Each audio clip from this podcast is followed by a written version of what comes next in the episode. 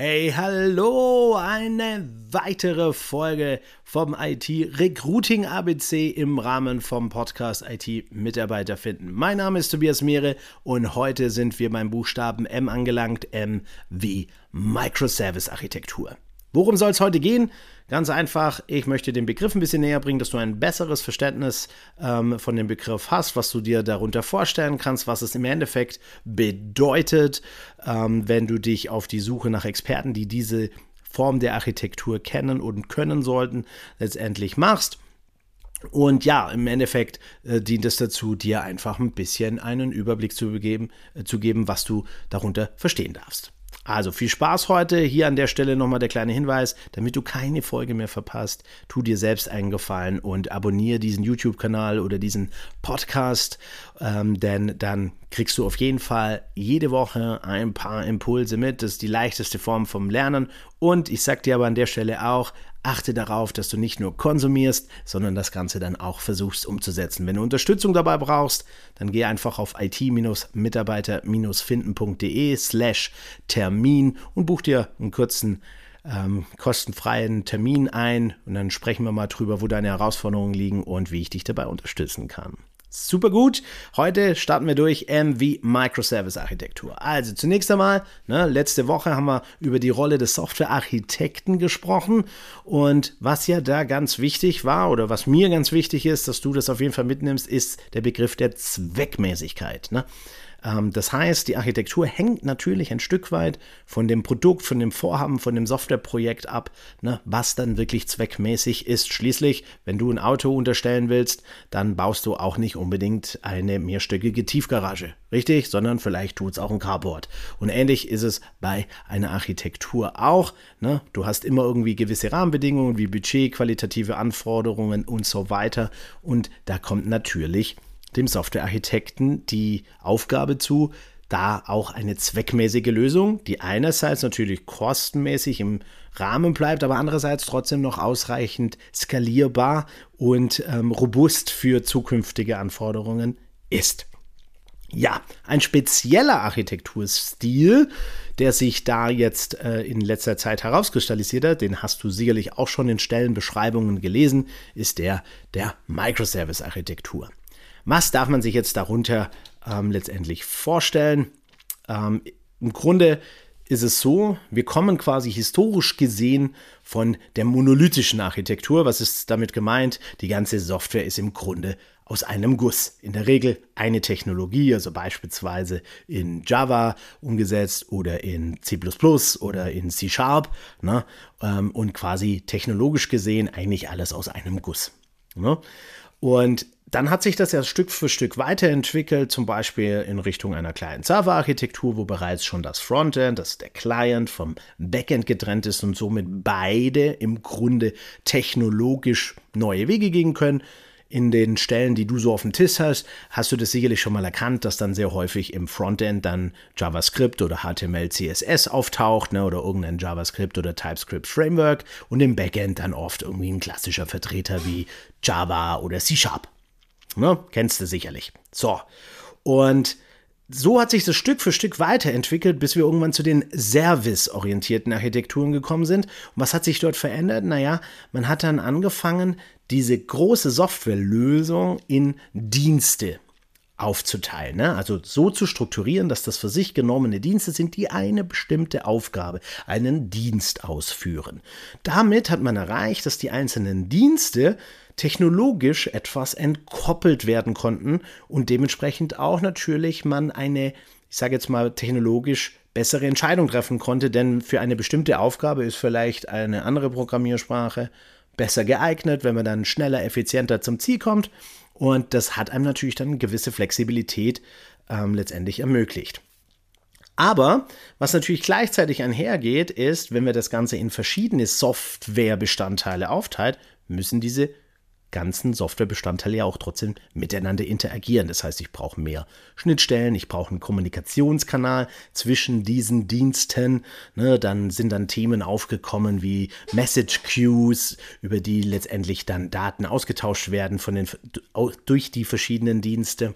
Ne? Und das hat sich so weiterentwickelt, bis wir natürlich durch eine Reihe weiterer technologischen Entwicklungen, wie zum Beispiel die, das ganze Thema Containerisierung und Orchestrierung von Containern, haben wir natürlich ein Level erreicht, wo es irgendwie total Sinn macht, ähm, das Ganze noch weiter zu treiben. Das heißt, die Architektur der Softwarelösung so aufzubauen, dass wir ganz viele verschiedene Dienste haben, die im Grunde eine sehr kleine, abgespeckte Aufgabe erfüllen.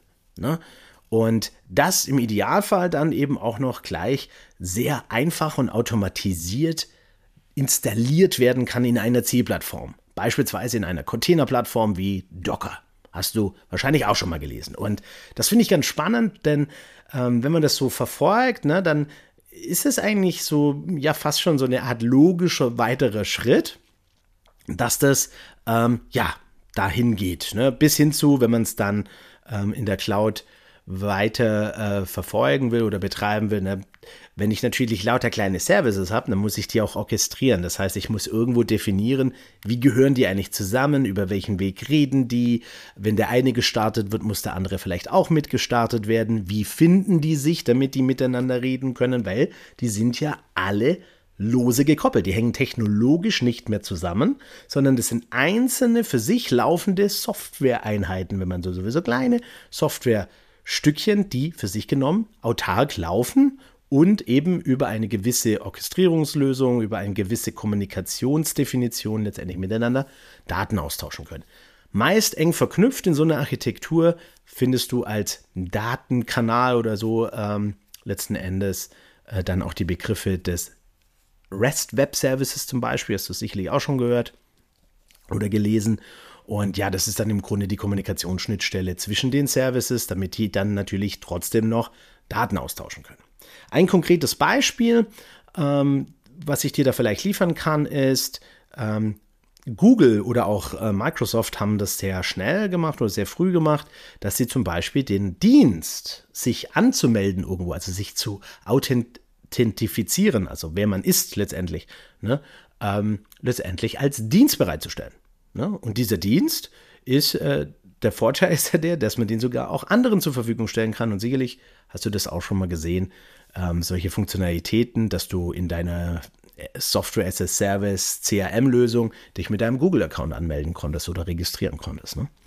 Und das bietet natürlich ganz, ganz viele neue Möglichkeiten bis hin zu, dass diese ganzen Cloud-Plattform-Provider mittlerweile natürlich eine ganze Reihe dieser Dienste, die sie irgendwann mal selbst für sich benutzt haben, letztendlich auch sehr einfach dir bereitstellen können, dass du sie für deine Anwendung benutzen kannst. Ne? Und ja, das Ganze ist aber natürlich nicht nur Licht, sondern wo Licht ist, ist auch in der Regel Schatten. Das heißt, natürlich steigt auch ein Stück weit das ganze Management. Ne? Diese Orchestrierungsanforderungen steigen, das Monitoring. Ne? Ich habe jetzt nicht mehr nur eine Softwarekomponente, sondern wenn jetzt irgendwo auf der Oberfläche ein Fehler auftritt, muss ich natürlich auch herausfinden, welcher Service ist am Ende des Tages dann auch irgendwie auf den Fehler gelaufen, um ihn am Ende des Tages auch lokalisieren zu können. Sind so ein paar Drawbacks. Auch hier einfach immer wieder im Hinterkopf behalten. Nein, Microservice-Architektur ist nicht die beste Architektur, sondern es, die ist für viele moderne Anforderungen eine zweckmäßige Architektur. Warum? Weil sie Skalierbarkeit, ähm, Flexibilität bietet. Ne? Ich kann nämlich kleine Services dann auch sehr schnell implementieren und veröffentlichen. Ich kann sie aber gleichzeitig auch sehr schnell wieder wegschmeißen. Warum? Weil ich nicht zehn Jahre Implementierungszeit reingesteckt habe. Ne? Das heißt, das ganze Thema beschleunigte Entwicklung, schnell an den Markt gehen äh, zu können, wird natürlich von einer derartigen Architektur durchaus, ähm, ja, wie soll ich sagen, unterstützt oder begünstigt. Und von daher erfreut sie sich natürlich zunehmender Beliebtheit, insbesondere auch deshalb, weil wir natürlich mittlerweile auch einige ähm, technologischen Entwicklungen, wie zum Beispiel auch Node.js, ähm, haben, die sehr leichtgewichtige kleine Backend-Services letztendlich ähm, ja, es zulässt, diese zu entwickeln. Genau. Ähm, das würde ich auch heute erstmal schon dabei äh, belassen, einfach mal, dass du es einordnen kannst. Also Microservice-Architektur, nochmal ganz kurz die Highlights. Ne?